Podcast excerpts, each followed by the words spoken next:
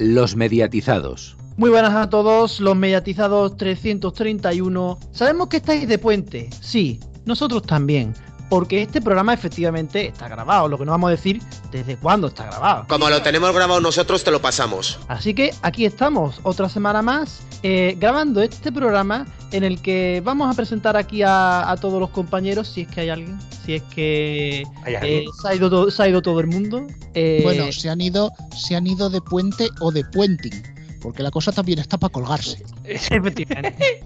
es, es, un programa y es un día tan festivo que hasta lo ha empezado presentando Antonio. Eh, ojo, y, no he hecho la frase grabada de las noticias porque no hay noticias. Ah, claro, pero una ah. frase grabada en un programa grabado es como el medio Juan y medio. Eso, eso te iba a decir. Iba a decir, bueno, iba a decir una barbaridad, porque yo estoy por aquí. Cuando habéis dicho eso de medio y radio y habiendo furbo de por medio, no sé, no queremos meter más polémicas futboleras. Cristian, bienvenido y muchas gracias. Ahí está, hasta, la semana que viene, adiós. bienvenido y muchas gracias. Venga, que vaya muy bien el puente.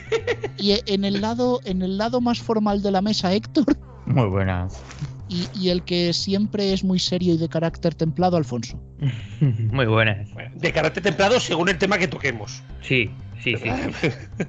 a ver, todo el mundo tiene derecho a calentarse y mucho más en invierno.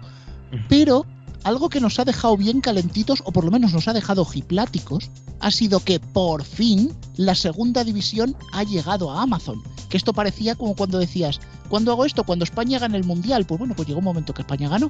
Eh, sí, Así es, así es. Bueno, llegó un momento que España ganó totalmente y llegó un momento en el cual Amazon eh, ha anunciado la entrada. ¿Cuándo tenía que anunciar Amazon la entrada? Pues lógicamente la semana del EGM.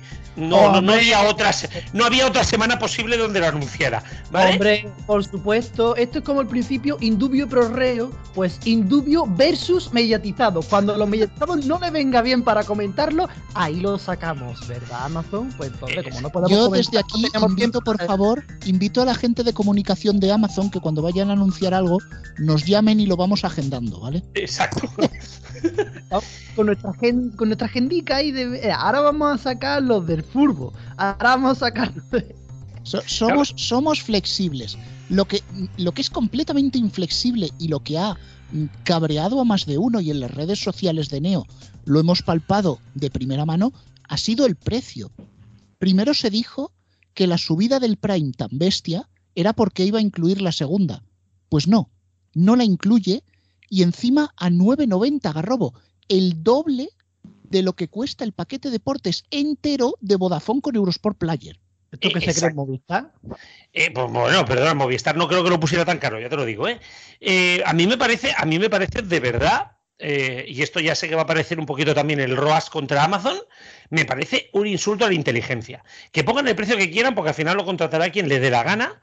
Eh, opciones para ver la segunda eh, hay en todos los sitios, ¿vale? Pero me parece un precio fuera de mercado, totalmente, y por arriba, ¿eh? no por abajo, ojalá fuera por abajo, para ver la segunda división, estando la segunda división en Movistar, en Vodafone, en Orange, en las tapas del yogur, en Más Móvil, en los bares, y creo que si te, creo que si levantas el dedo puedes captar alguno de los partidos también.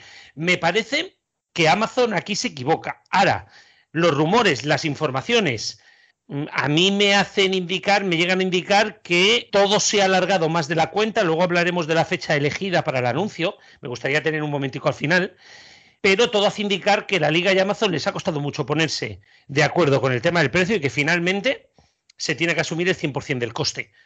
Pero a mí me parece que este canal, funcionar lo que funciona en Amazon, lo dudo. Bueno, eh, aquí también tenemos que dar voz a Alfonso porque imagínate, a veces nos quejamos de que, de que es caro Movistar o incluso que Vodafone trocea los paquetes, pero es que esto de Amazon y yo estoy flipando.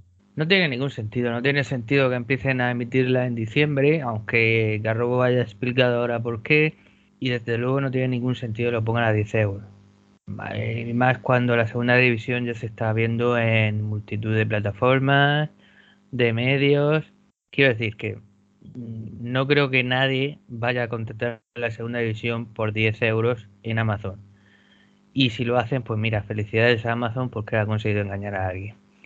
Pero vamos, No me parece fuera de lugar y como estabais hablando, al principio incluso se ponía como excusa la subida de la plataforma, pero ya vemos que no tiene nada que ver porque es un pago aparte y un pago caro para lo que es ver una segunda división. Una segunda división que, bueno, como ya habéis comentado, prácticamente se ve en todos lados. O sea, es que todas las plataformas la tienen. O es que es, bastante, es más difícil encontrar una plataforma que no de la segunda división a una plataforma que la dé. Y viene Amazon con este timo de la estampita que son los canales, estos los Prime Channels, los cuales nadie ha pedido, nadie quiere y te estorba cuando estás buscando una película para, para coger y meterte este tremendo sablazo de 10 euros sumado al tremendo sablazo que supone subir la cuota de 36 a 50 euros de un año a otro. Claro, porque Cristian, es que al final, si solo quieres ver la segunda, el precio va a salir a 149,80. Efectivamente. Porque calculemos 10 meses de segunda, más los 50 euros del Prime, mm, va a salir en torno a unos 150 euros. Es que al final es un dineral el que pagas, es un dineral. Y que también hay que entender una cosa, el, el, el espectador medio de Prime Video no creo que esté por la labor de, contratar la segunda división y menos a ese precio. O sea, si es que dices, vamos a ver. Es que hay que tener en cuenta, hay que tener en cuenta que en España el espectador de Prime no es deportista, es seriéfilo. Sí. Bueno, habrá de todo. Habrá de todo, habrá de todo, pero sí que es verdad que, claro, al tampoco potenciar esto, claro, la mayoría pues hacía ilusión de que iba a entrar la segunda gratis con Prime Video por el hecho de que en Francia, por ejemplo, la Liga de fútbol o por ejemplo en Inglaterra cuando se dan los partidos del Boxing Day o en Estados Unidos con la NFL y demás, se ofrece gratis para los suscriptores de Prime. Aquí todo el mundo pensaba que eso iba a pasar y quizás hubiera sido la forma más lógica para poder llegar a, a los televidentes, ya que mm, no olvidemos de que son 6 millones de abonados los que tiene Amazon, como para meter esta gambada cobrando 120 euros o 100 euros al año, mejor dicho, por, por esto. que no sé, no, no, no, es que no le veo sentido ninguno, la verdad. Eh, yo lo que iba a decir es una reflexión general, mm, ya no sobre Amazon, sino, a ver, le preguntaría a todas las plataformas de streaming, ¿qué estáis haciendo? Quiero decir, es que eh, cada semana leemos alguna barbaridad o alguna cosa que nos parece fuera de lugar o un error de alguna plataforma, sea de Netflix, queriendo meter anuncios y cobrar demasiado para meter anuncios, sea HBO Max, ¿qué decide HBO Max? Ahora esto de Prime Video, mm, no sé quién está manejando las plataformas, pero no parece que esas mentes pensantes piensen mucho. Nos pasa por aquí, nos pasa por aquí Héctor, que la, eh, que la Lican vale 129 euros al año. Fíjate, la segunda división va a valer 100 euros en Amazon, ¿eh? O sea, para que veáis un poquito la diferencia de precio. Pero yo sí que quería, antes de cerrar, pues nos tenemos que ir al tema por el que nos habíamos reunido hoy. ¿Os acordáis, Alfonso? ¿Tú te acuerdas que salió el presidente de la liga y dijo que eh, en Amazon entraría, en Amazon entraría la segunda en noviembre? ¿Te acuerdas que lo dijo? Sí, sí, sí. Y salieron todos los medios diciendo que entraría a principios de noviembre. ¿Qué día anunció el qué día anunció la liga que iba a entrar Prime? El 30 mm. de noviembre. ¿Qué ocurre? Esto se debía haber anunciado el jueves o el viernes, pero para no quedar mal el presidente de la liga, me dicen que adelantaron el anuncio para que por lo menos el anuncio estuviera en noviembre. Qué mamón.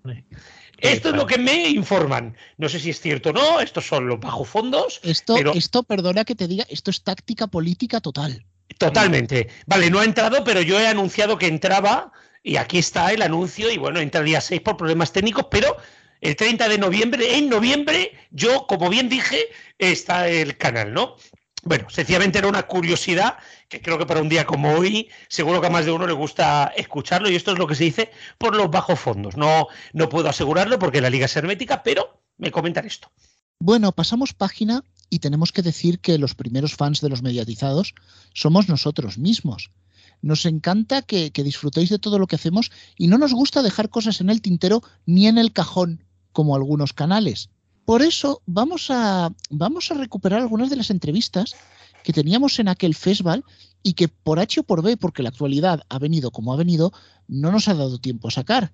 Y Garrobo, vamos a empezar por una cara, yo creo que es súper conocida por todos, Silvia Jato, que todas la tenemos tatuada con pasapalabra, pero no es lo único que ha hecho, tiene novedades. Exactamente, Silvia Jato nos la trajo Telemadrid al festival, queda ese festival como muy atrás ya, hablamos, ¿no? Y, pero nos presentó un programa que no tardará mucho más en estrenarse. Estábamos esperando a que se estrena, pero qué mejor momento que hacerlo ahora en un puentecito como este.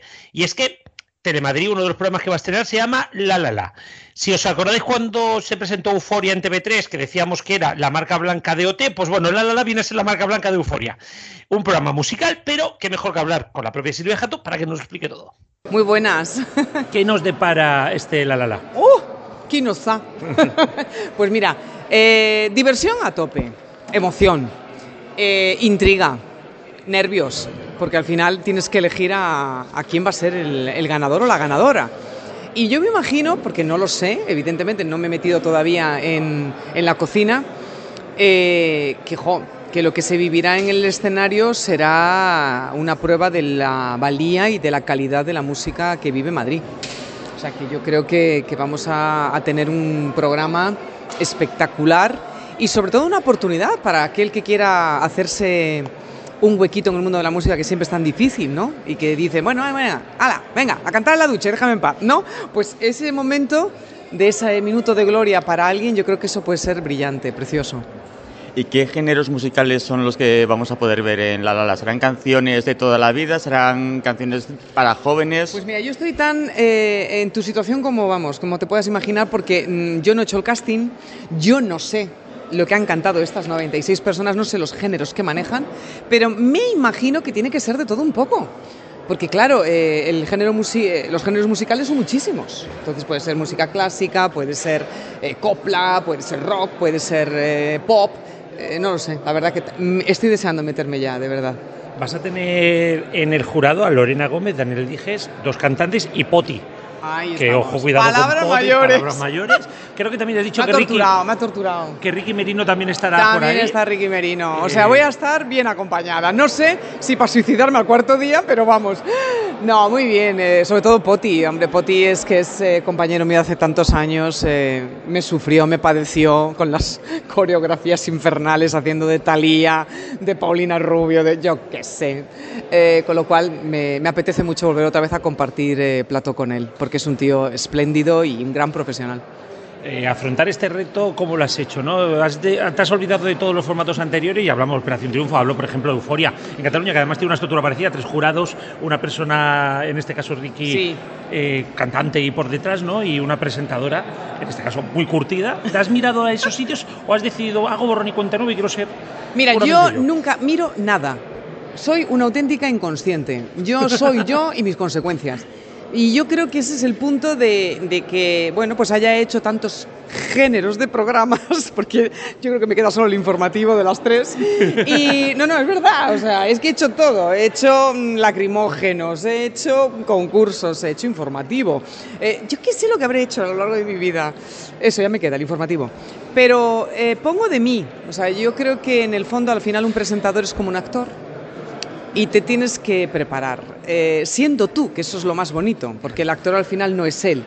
Pero en este caso, mm, bueno, soy muy Géminis, soy no bipolar, soy Géminis, con lo cual pues pondré al Géminis ahí que le dé la caña, ¿no? Y me encanta, me encanta el show además. Las galas para mí era mi, mi punto en Antena 3 y, y, creo que volver otra vez al escenario grande y al público y a, y a la tensión es algo que me, que me hace falta. La tensión y la emoción. Dame veneno, dame veneno. La tensión y la emoción, porque siempre que vemos a presentadores en estos formatos, acaban llorando todos. A ti bueno, yo, te va a tocar seguramente también. Yo encima, eh, ya verás, empezaré a llorar, pensaré en mi familia, en los niños, el no sé qué, la tensión de que quién va a ser. Y tú dices, joder, no, no se lo merece, coño. No, al final ya yo me veo, ya me veo. me veo, vamos, cabreada, alegre, llorando. Bueno, pues sí, pues porque hay que vivirlo y hay que acompañarles. Creo que se merecen el que, el que te impliques. Si no te implicas en un programa, quédate en casa. Pues Silvia, muchísimas gracias y muchísima suerte con este formato y muchos éxitos. Pues nada, ahí estaremos, chicos, a dar por saco. Bueno, pues giramos de la televisión más mainstream a la televisión más específica, porque Héctor, hablasteis con Alfonso Cortés Cabanillas sobre la comunidad Imagine y quiero que nos ilustres un poquito de qué va todo ese tema. Pues mira, si todos conocemos lo que es el algoritmo de Netflix o de HBO o de las recomendaciones que nos hacen todas estas plataformas OTT, pues eh, son muy machaconas de que veamos siempre lo mismo y que sea todo muy mainstream. Pues la comunidad Imagine nace para dar la oportunidad a nuevos creadores y por ese motivo eh, cualquiera se puede abonar a ella por 25 euros al año y claro, nadie mejor que contarnos qué es Imagine que Alfonso Cortés Cabanillas mismo. Hola, ¿qué tal? ¿Cómo estáis? Explícanos un poquito, lo hemos intentado explicar nosotros, pero hemos estado viendo que esto no deja de ser también ganas de, no tanto el negocio en sí, sino que esto es una ilusión, o al menos así te lo estamos viendo. Cuéntanos eh, qué es para ti o qué es lo que tú quieres que sea la comunidad de Imagine.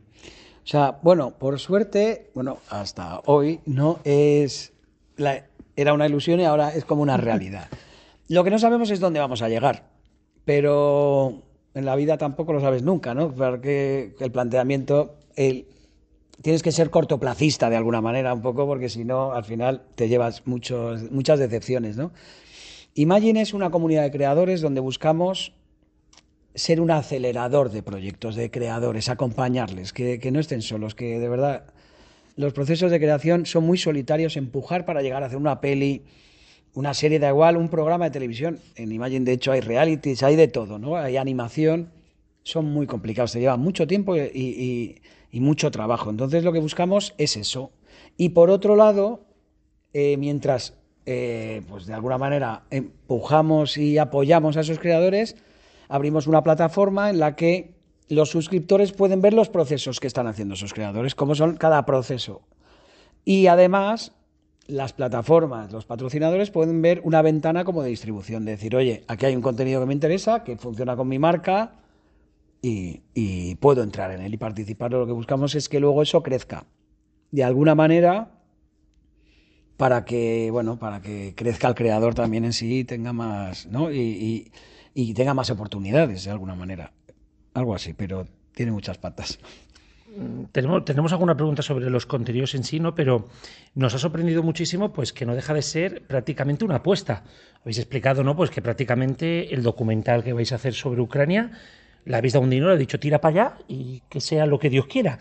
Eh, ¿Cómo para, para, la Caña Brothers, que en este caso son los, impulsores, eh, ¿qué tenéis pensado? Porque al final, bueno, pues esto es un coste, ¿no? ¿Cómo, cómo vais a tener ese retorno? Eh, un poquito, si nos puedes explicar también esta parte, que quizás es la más curiosa, ¿no? Te pongo un ejemplo ahí. Aquí hay un tema de olfato. También dentro del algoritmo, lo que no tiene el algoritmo de alguna manera es olfato. Eh, hay veces que aciertas a veces no, como todo, no hay, una, no hay certezas, ¿no? Pues como se ha hecho siempre antes las cosas.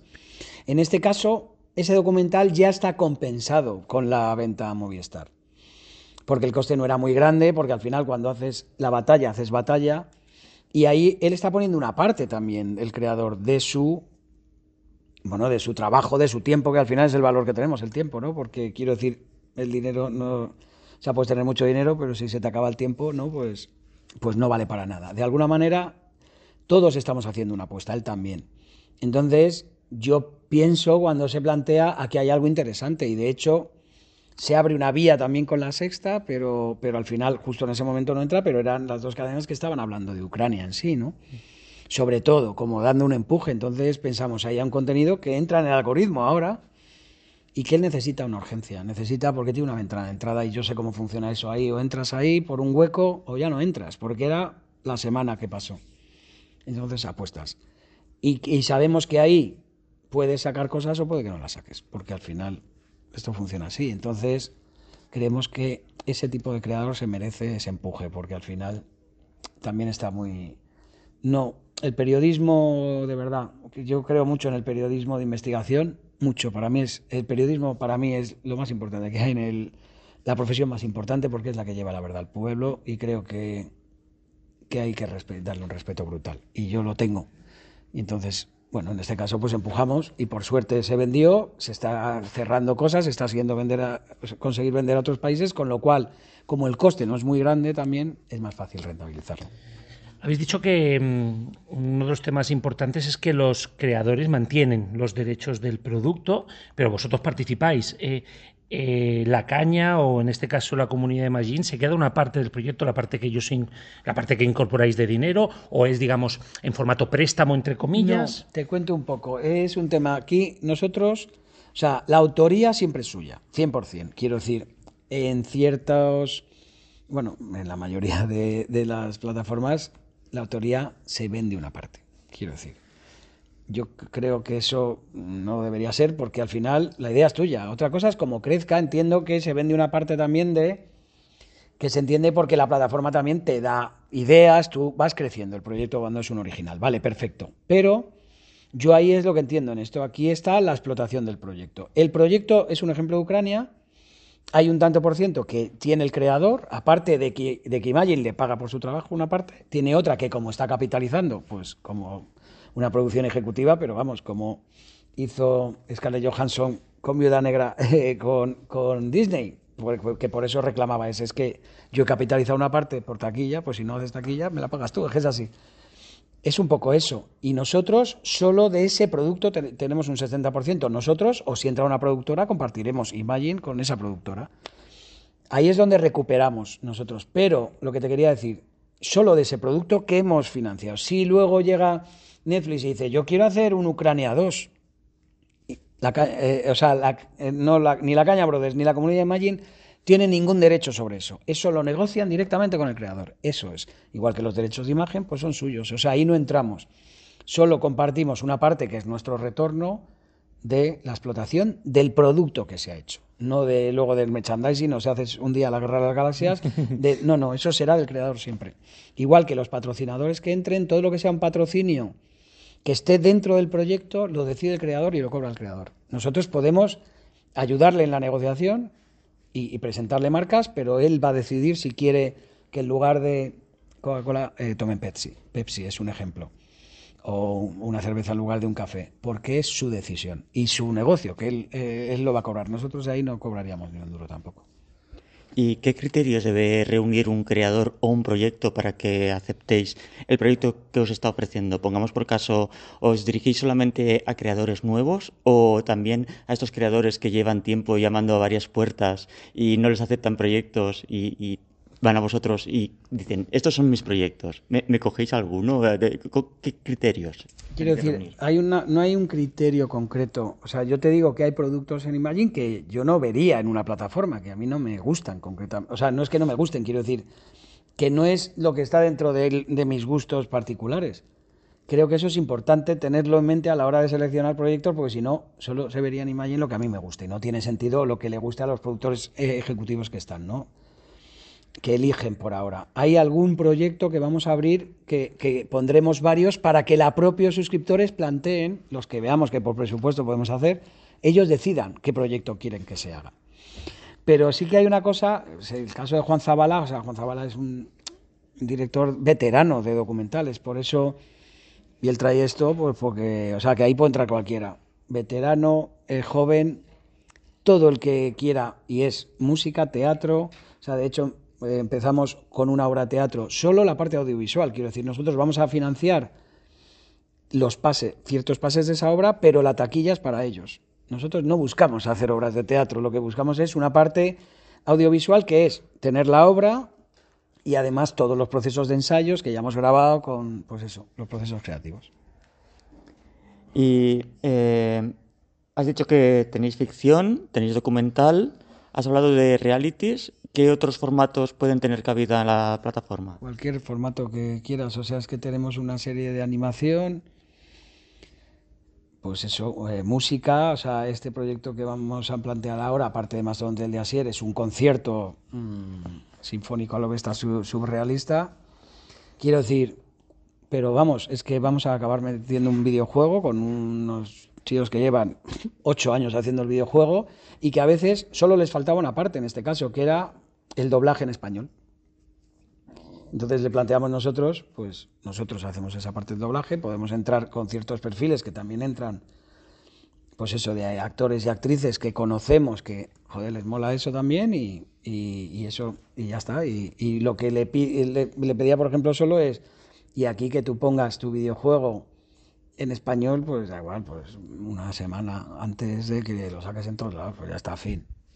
¿Y os lanzaríais también a programas de televisión, por ejemplo, si un creador tiene la idea de un concepto de programa para televisión y ha ido a varias y no ha conseguido meterlo?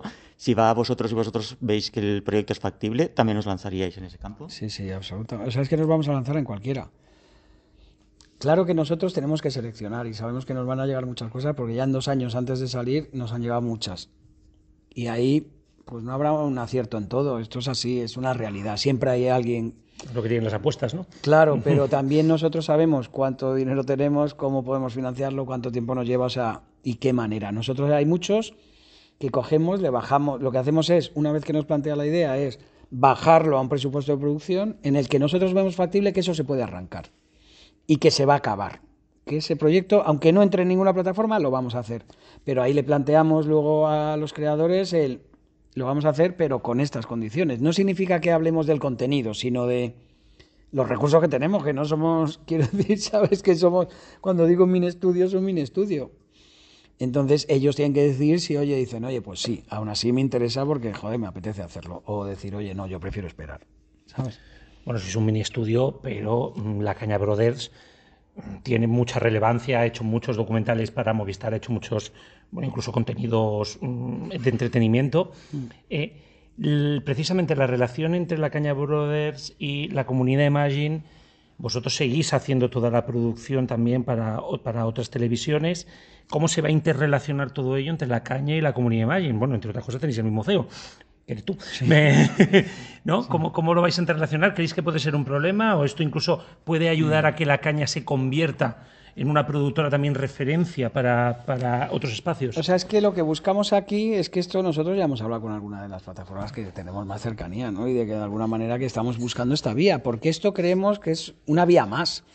Esto es como si dentro de la caña pues estuviesen los proyectos de Movistar, los, eh, de Amazon, los que estamos tirando con, da igual, con A3 Media, lo que sea, y este, este es otro más, ¿no? De alguna manera, eh, ese es nuestro planteamiento en sí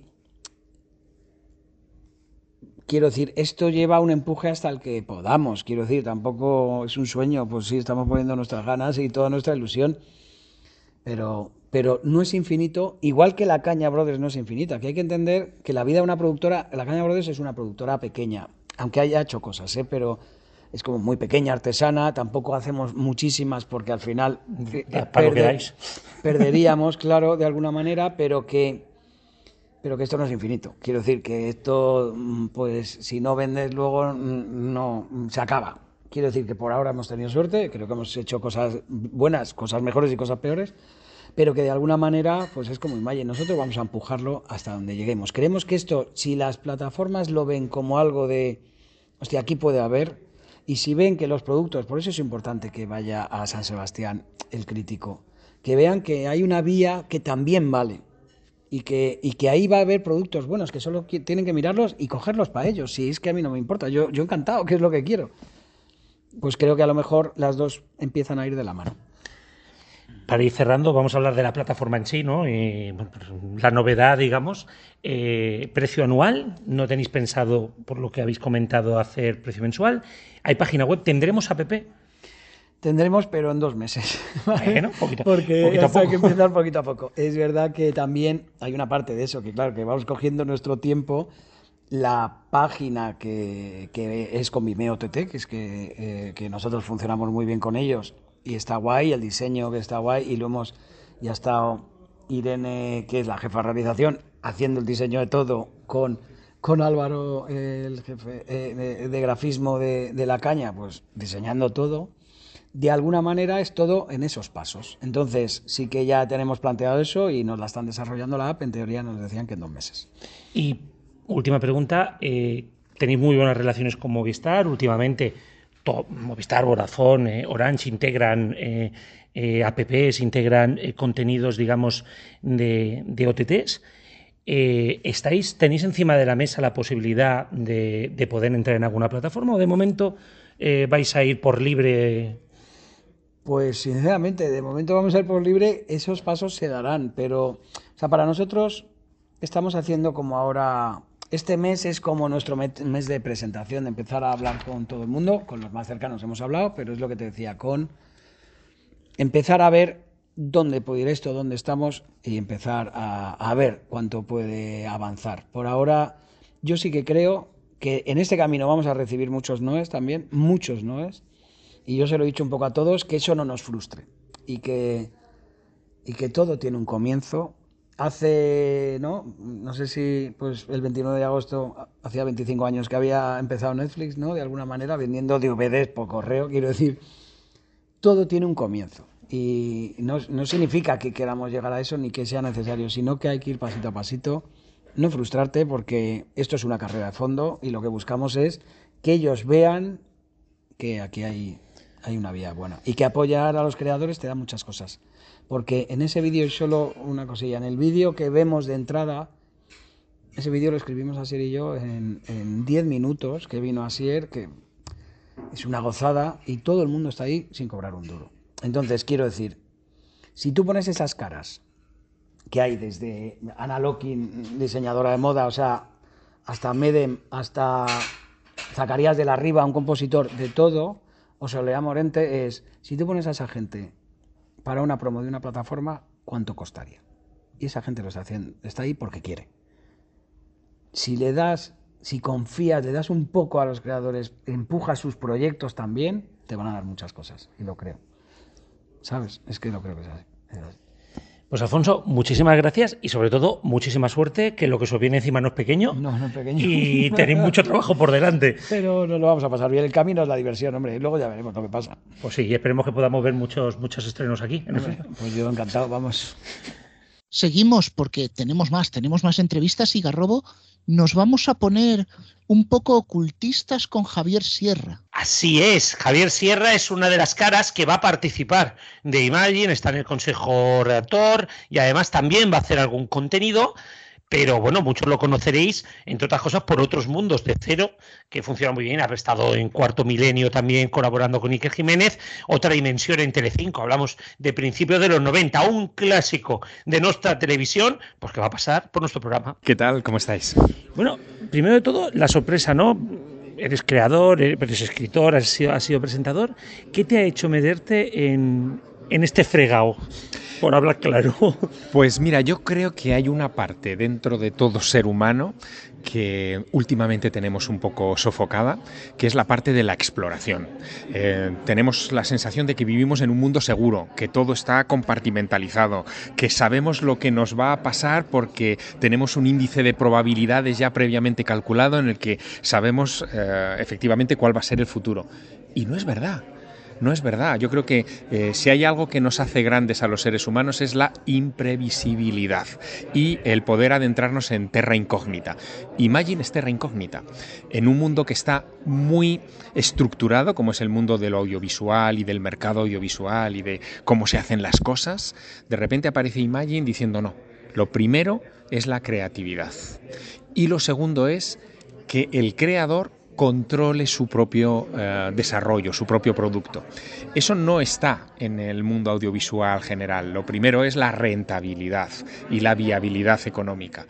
Pero aquí eso se pone en un segundo paso, que debe estar, obviamente, pero que no es el principal. Y eso me ha gustado. Y por eso yo creo que Imagine, en ese sentido, me va a dar herramientas eh, para que mi creatividad fluya.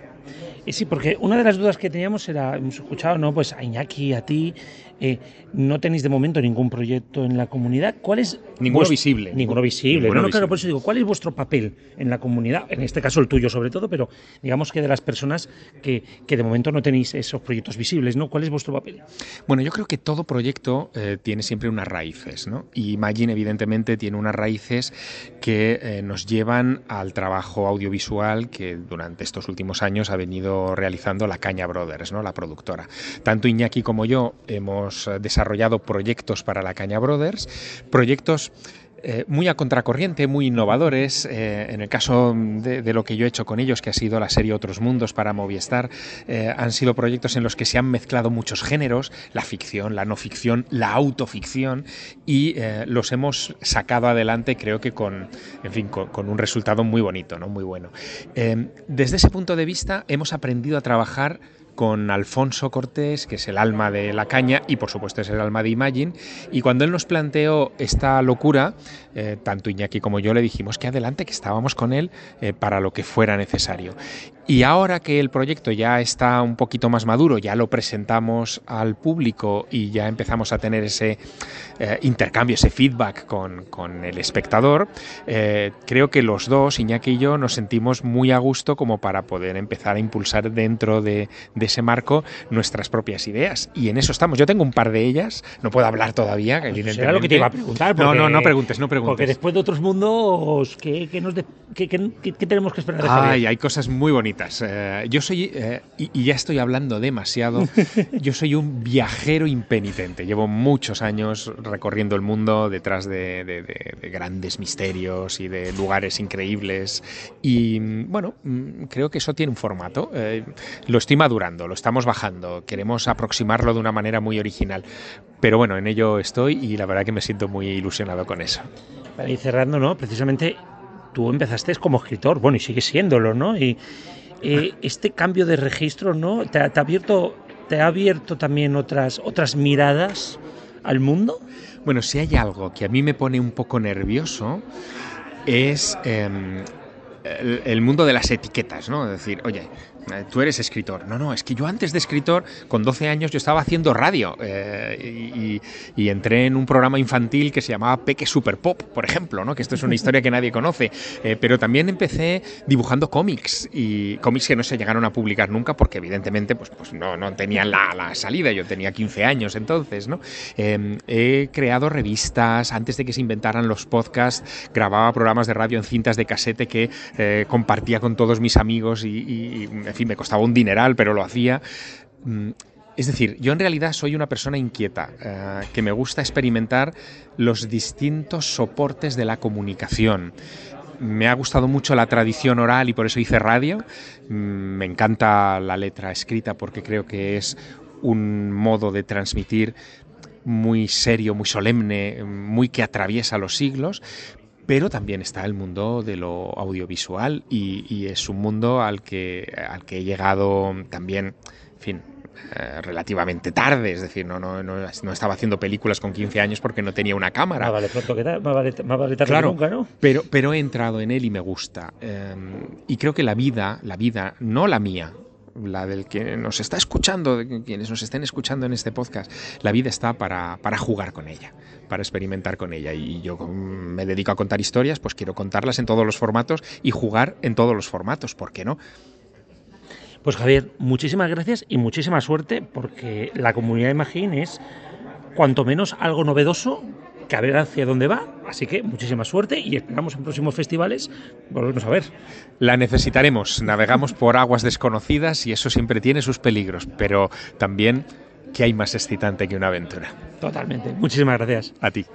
Y Alfonso, tú también estuviste en Vitoria, tú estuviste también en el festival y pudiste entrar a un corrillo con una personalidad de la que sé que eres muy fan, Iñaki Gabilondo. Efectivamente, pudimos hablar junto con otros compañeros con Iñaki Gabilondo que nos, que nos contó algunas cosas interesantes. Y bueno, Iñaki, un premio Ondas especial como es, su caso, eh, se encuentra retirado pero nunca despegado, ¿no? No, bueno, ¿sabes lo que pasa? Que un periodista vive en periodista. O sea, cuando la gente dice tú en, en verano dejas de leer, un periodista nunca deja de leer los periódicos, ni nunca deja de ir al cine, ni nunca deja de ver la tele, ni nunca deja de, seguir la actualidad, ni de leer libros, ni de nada. Esté trabajando o esté de vacaciones. Yo he vivido toda mi vida interesado por lo que ocurre y aunque ahora no esté en la acción, sigo interesado por lo que ocurre y sigo haciendo mis rutinas, mis lecturas de periódicos de aquí, de todo el mundo. Observo, leo, curioseo, miro, estoy atento, escucho con atención, voy a los sitios, porque no es como la gente que tiene la desventura de tener un trabajo maldito que cuando acaba empieza a vivir, sino que yo he vivido así en periodista. Yo no he tenido que parar mi trabajo para empezar a vivir. Yo ya cuando trabajaba ya estaba viviendo. Y vivía así. Y vivir así hasta que me muera, viviré así. no te quiero esperar. no sé si me ocurre Sí, hombre, evidentemente todos los periodistas te dirán que una de las personas que hubiéramos querido entrevistar en su momento fue el de Carlos Que duda cabe que ahora me gustaría especialmente, porque estoy retirado, si se me brinda la ocasión sería muy, eh, muy oportuno. Pero sí, es, una de las entrevistas que, que todos hemos hacer y que nos ¿Qué le parece con lo que se está pasando? En fin, digamos, lamentable y el ejemplo. Buenas tardes, eh, Iñaki. Eh, quería preguntarle, uno de sus profesores fue Ángel Faust. Quería preguntarle cuál sería su, cuál cree usted que sería la, opinión de él sobre la, actual situación del periodismo como está ahora. Bueno, Ángel Faust fue mi compañero, no mi profesor. Ah, fue compañero, sí. que... Sí, pero bueno, pero vale, entiendo. ¿Cuál creería que es la situación? Estaría seguramente enmarcándola en el contexto general de cambio y de desconcierto que hay. Al periodismo no está más desconcertado que el resto de las cosas de la sociedad. Toda la sociedad está en cambio. Se está viviendo un formidable terremoto. La gente está descolocada. Pero no solo en el periodismo, sino en todas las actividades de la sociedad. Entonces el periodismo está como todo, tratando de ver cómo sale del terremoto, tratando de ver cómo despide un mundo que se le muere y cómo se agarra a un mundo que nace, cuando el mundo que se muere todavía no se ha muerto del todo y el que nace todavía no ha nacido del todo. Y en esa especie de juego, de descolocación, pues vive el periodismo. Pero como te digo, como vive cualquier otra de las actividades de la sociedad. El mundo que se muere. Es un cambio brutal.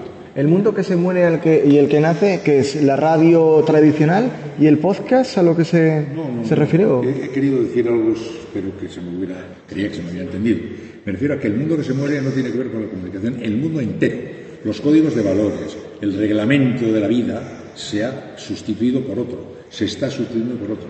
Las nuevas tecnologías, la globalización, la infotecnología, la biotecnología, ha introducido cambios colosales en, el periodismo también, en la radio también, en la medicina, en la educación, en la economía, en todo.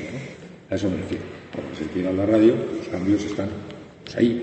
En cualquiera de los aspectos que mires verás temblores de cambio y verás que nada está consolidado. Verás que lo que estaba consolidado ya no está consolidado y lo que asoma, asoma, pero todavía no podemos decir que se haya consolidado como alternativa. Así está casi todo la sociedad, ¿entiendes? Bueno, pues cerramos el capítulo de entrevistas para dar la bienvenida a los dos zánganos que vienen siempre al final. Juan, muy buenas. Hola. Palaciego, muy buenas. Muy buenas a todos.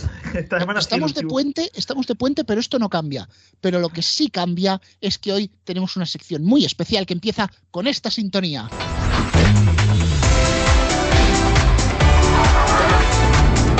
Oí, me suena. Sí, a, ti debe ser de los pocos. a mucha gente no, desde luego. Por fin tenemos una invitada que nos ha costado un huevo y parte del otro traer. Ella es increíble, es inigualable, es la diosa del conocimiento, ella es Zapi. ¡Bravo! Bueno, Zapi, la, íbamos a llamar Mapi, pero es que había un problemilla con derechos de autor, ¿vale? cosas que pasan. Piensa lo mismo de, los juguetes en la tienda de los chinos que siempre te ponen un nombre raro para no decirte la marca, ¿no? Claro, esto es como lo de los calzoncillos. Como, te compras unos calzoncillos Carlin Clevin. Carbo Klein, sí, también. Carbo, Carbo. este le va a gustar a Zapi, que le gustan los chistes de Carbo. Exacto, exacto. ¿Aquí quién es Andro? ¿Andro Rubén? Eh, en teoría soy yo, pero no soy calvo, así que... Una, una, pregunta, Rubén. Mm, ¿Sabes gestionar tu pelo? Eh, pues no mucho, porque lo voy perdiendo. Rubén, ¿vas a donde Hilario Pinto? ¿Cómo? ¡Oh! No nos metamos con Hilario Pino. Voy a, voy a, hacer como que no lo he oído porque realmente no lo he oído. Turquía es un país muy bonito. Rubén, ¿es que tiene un dulce que se llama te la clavan o algo así allí? El, el te la clavan creo que es cuando llega la factura de Movistar. Exacto. Cuando te pegan, a ti te pega una bombita, ¿no? A ver, por favor, no nos, no nos liemos, nos vayamos por las ramas. El funcionamiento de Zapi va a ser un poco diferente del de Mapi. Eh, sois seis concursantes en vez de tres, por tanto, levantaréis la mano el que eh, quiera participar y diréis vuestra respuesta. Después de eso, Zapi repartirá los puntos, los Zapis, pero no lo va a hacer en función de que acertéis la respuesta, sino de que le guste más o menos. Es decir, esto es como Antena 3 Noticias. Da igual si es verdad, si da audiencia. Ah, bueno, correcto. Sí, o, bueno, o lo mismo, las noticias, según si las cobraron o no, en Oki Diario también. Sí, bueno, el, el- el pre- el precio de ser Zapi. Bueno, Rubén, eh, ¿qué? Rubén, ¿qué, qué ha dicho, ¿qué ha dicho Francisco de cobrar? A mí no me ha dicho, me va, nada más una piruleta. Tienes ahí una caja llena de, de caramelo. Cállate ya y ves para allá. Sí, además es que para turrones no me daba el presupuesto. Jolines. Ay, Rubén, me está decepcionando esto mucho, ¿eh? Yo estaba muy bien con Jandro, aunque estuviera más calvo que una bola billar. Pues hija, coge un décimo de lotería y pásaselo por la calva, a ver si te toca y te vas. Mira, irme lo han fichado, pero no sé por qué. Si yo pensaba que eso iba a durar siempre. No, no sé. No, te recordaremos para siempre, pero por favor, eh, vayamos con la primera pregunta. Vale, mira, Rubén, el otro día en clase me explicaron que Europa, aparte de, de un continente, era un satélite. Pero la pregunta ahora hablando de satélite es, ¿por qué Europa FM no hace más que bajar en oyentes? Uh, muy buena, muy buena pregunta. Además, sobre todo al EGM. Garrobo, te veo apasionado. Sí, tengo la respuesta. Porque va exactamente igual que la Unión Europea, a pique totalmente. Hombre, hubiera agradecido una respuesta menos política, pero bueno, a ver si la tiene Antonio. Yo creo que el problema es el logo de la pared de ladrillo. Que eso es un muro que no lo pueden, no pueden, no, no lo pueden que se remontar. cree que están escuchando Mortadelo y Filemón. Exacto, sí, o rompetechos. Vamos a ver también a, a Paraciego. Eh, a mí me parece que, que sigue faltando ahí un poquito de orden. Y antes eran 12, ahora son 15, después son veintitantos, ¿no? Ciento y la madre. No, 80 Bueno. y la madre eran 80. Uy, verdad. 80 y la madre. Bien, tenemos, la primera, tenemos la primera respuesta trans, trans emisora. Eh, Héctor, por favor. Bueno, pues debe ser algo de la recesión y tal en Europa, tanto en Europa FM como en el continente europeo, por to- todos los precios y la guerra y todo eso. Claro, es verdad, por el IPC, claro. Claro. A ver, Pala creo que tiene otra respuesta más sensata. Eh, bueno, puede ser también porque tiene que darle tiempo, ¿no? Porque esto es igual que, que Europa cuando empezó, ¿no? Empezó con 5 o 6 y ha terminado con con veintitantos. Con 80 y la madre. Bueno, eh, pues entonces, Zapi, eh, haznos viajar a la respuesta. Vamos a ver, yo. Las, opci- las opciones son difíciles. Vamos a dar 2,5 mapis porque habéis repetido. Zapis, zapis. Mapis. Uy, mierda. Por favor, a ver, que, que lo, que lo de la demanda de derechos de autor va en serio, que tenemos acuerdo y asociados ya temblando. Que ya viste en la tele muchos anuncios esto de las falsificaciones. A ver si ahora me toca a mí algo. Bueno, pues bájate al chino de la esquina, pero da los zapis de una vez. Vale, pues Rubén, vamos a dar 2,5 zapis a Héctor y 2,5 zapis a Chiscu. ¡Vamos! Pues que es la. Habéis dicho lo mismo de Europa. Ya sabemos que se va al carrera, así que lo siento. 2,5. Y le doy los 10 a Cuervo por lo que ha dicho del muro, que me ha gustado. Bien, tenemos, tenemos una zapi tolerante interracial. Esto me parece, esto me parece una estafa. Venga, sí, sí, sí, sí, a la siguiente. Vamos a ver, ya hablando de mí, ¿cuál es el motivo de que Televisión Española no lo vean ni poniéndome a mí, que soy una superestrella? Bueno, eh, yo tengo claro que es que en la 1 directamente no ven. O sea, es, es la 11 es accionista de la 1, entonces no ven nada y no, y no aciertan con la parrilla. Chiste, humor, creatividad. Yo creo que cuando, cuando lo van a hacer, cogen y es como el juego del burrito ciego de ponerle la cola y van poniendo ahí los programas y no aciertan nunca.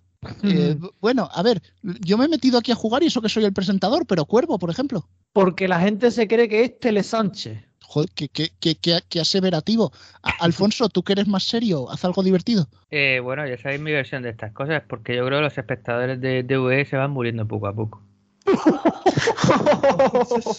Iba a pedir una respuesta sensata, pero bueno, Garrobo, di una respuesta de algo. Eh, Yo, porque, o sea, como aquí la cosa es y decirla más gorda, porque eh, Cantar Media es de Basile. Bien, y el EGM es deprisa. Eh, Héctor, Exactamente. Héctor, Bueno, pues yo creo que los eh, programadores de la 1 lo tienen complicado, entonces no, no saben qué hacer, eh, sacan programas para que Rubén tú no los mires. Y entonces. y cuando sacan uno que miro. Claro, eh, saben que cuando lo ves tú, lo tienen que cancelar. Entonces, eh, ellos están intentando qué podemos hacer para que Rubén no lo vea. Y al final lo que acaban haciendo es que no los ve nadie. O sea, es el... Héctor, ¿quiere decir por tanto que Rubén es café? No, para nada. No, es que él, él tiene un gusto refinado, gourmet, entonces pues... ¿Gourmet? Claro. Más raro que un perro verde, en fin. Gourmet. No, Sí, era la, buena- era la forma guay de decirlo. Igual que ahora está de moda el plus y todas estas cosas, pues... Sí, sí, yo soy un poco de, de gastrobar televisivo. Sibarita. Bueno, pues tú, Ay, Palaciego, ay. venga, eh, tu respuesta, pero que no salga M80. Yo creo en primer lugar porque la parrilla se mueve más que los precios, como decía, como decía este. Y en segundo lugar porque la verdad es que no, no hay una cosa muy clara y, y además, además hay que tener en cuenta también la alternativa que tiene el programa, ¿no? Que el- con, que, con quién está compitiendo, ¿no? Que es La que ya- alternativa El hormiguero. Eh, eh, Pala, la alternativa es esto que hacen con el- los toros, ¿no? Como el tendido cero. Toros para todos. Para todos. Con para todos. Yo creo que Zapi, yo creo que Zapi tendría que empezar a repartir los puntos a trancas y barrancas. Graciosos. No, no, no, no. Graciosos. No, a ellos dos no, que son malos. A ver, cinco zap te voy a dar a Héctor por la respuesta, porque me ha gustado eso que ha dicho de Rubén. Me ha gustado lo que has dicho de Rubén, Héctor. Y los 10 para Alfonso. Ha sido la mejor. Son todos muy viejos. Yo cuando he estado allí, nada más que hay tamales. ¿Esto qué es? Bueno, y suerte que con lo pequeña que eres has sido televisión española que son solo viejos, llegas a ir a una iglesia, imagínate. ¡Chiste! ¡Humor! ¡Creatividad! Oye, vamos a ver, eh, Garrobo, sacársela no da puntos, ¿vale? Sí, ahí, abogados cristianos afilando cuchillos. Bueno, Ay, es que estoy deseando, estoy deseando que nos denuncien abogados cristianos. Es que queremos financiar el programa y así no ganamos un dinerillo. Denunciadnos, por favor. Vale, bien, la- el problema es que nosotros no tendremos un Roures que nos pague las costas, ¿vale? En fin, en este momento encabeza empate 10 zapis para Cuervo y Alfonso, 7,5 zapis para Héctor, eh, 2,5 zapis para Garrobo y, y un donut para el resto. Zapi, A ver, la siguiente. A ver esta, esta que os parece. Yo es que no sé, o sea, cuando yo nací ya estaba este programa, pero sigue estando y esto no para. ¿Cuánto se plantea el cierre de Sálvame? ¿En qué, es- en qué año? cuando ya les hayan salvado.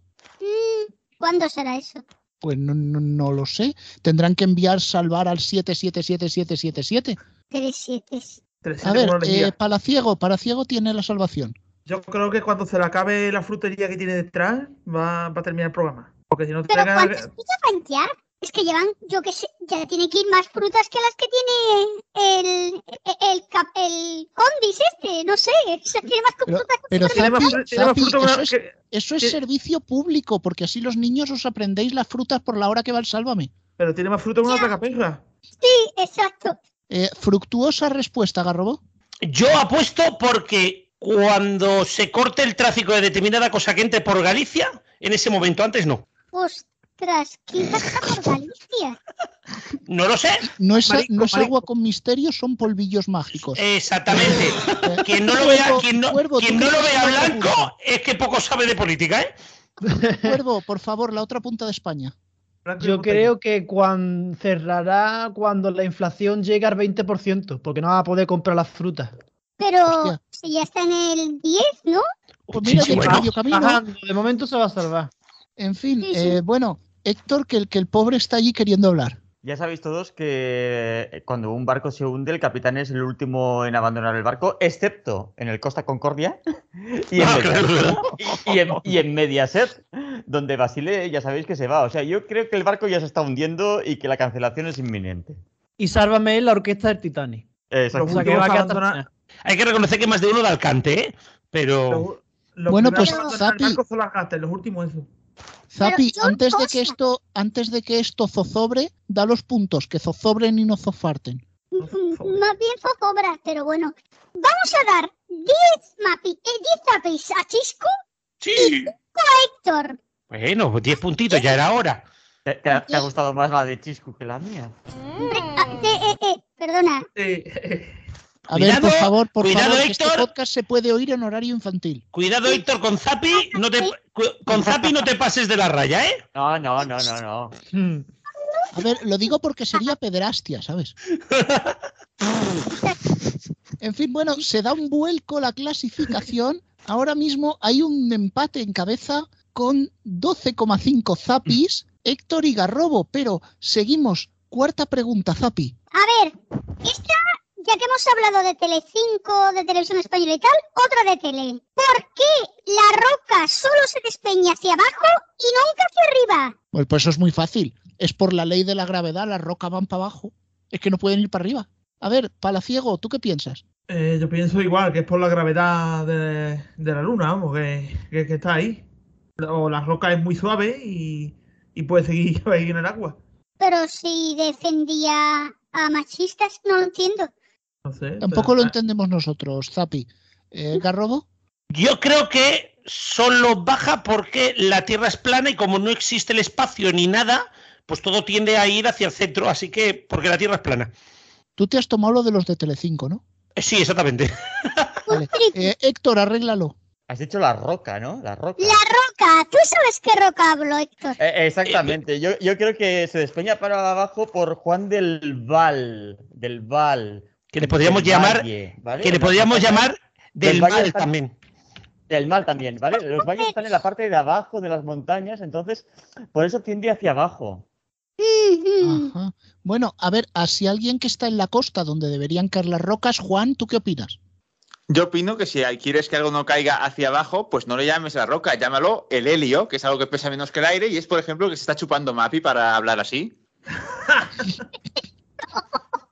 Te, po- te podemos decir que no, que Zapi no es ni Faelio. Eh, Helio no. Yo jamás me he metido una raya de coca. Eh, Alfonso. Otras cosas sí.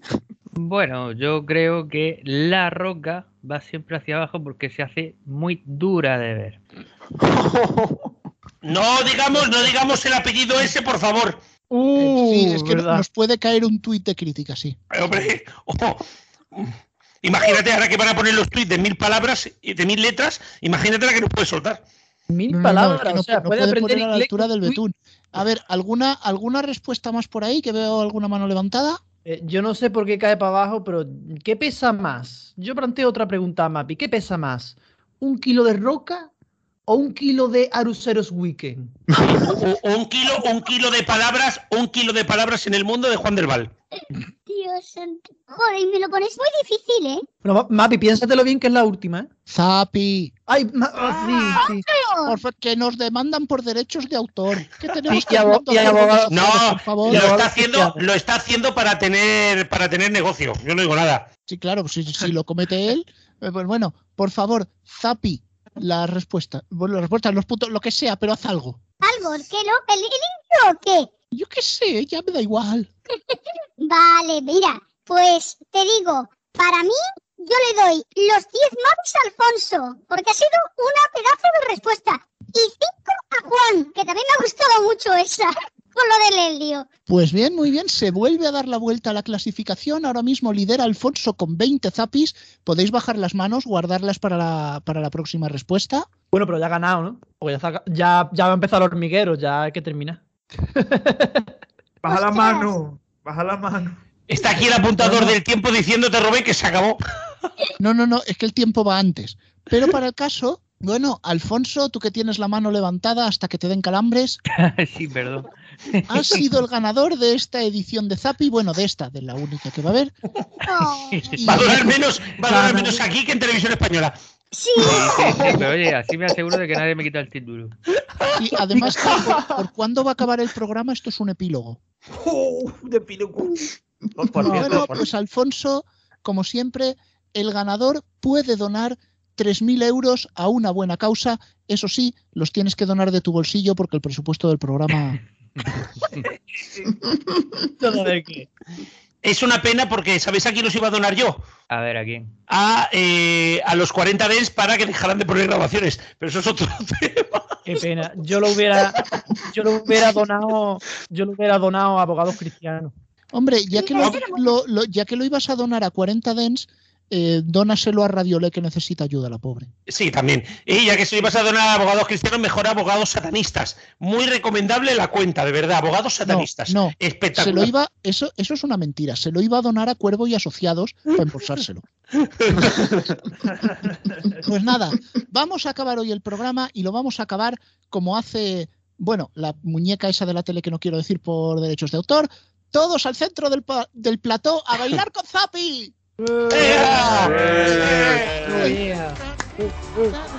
Bueno, pues nada, eh, hasta la próxima, hasta la próxima semana que ya no será puente. No, no, ya no será puente, ya no será puente y tendremos programa normal, pero casi casi no, porque ya la siguiente Navidad, ¿eh? Sí, sí, porque ya huele a turrones. Venga, hasta la próxima semana. Hasta la próxima. Adiós.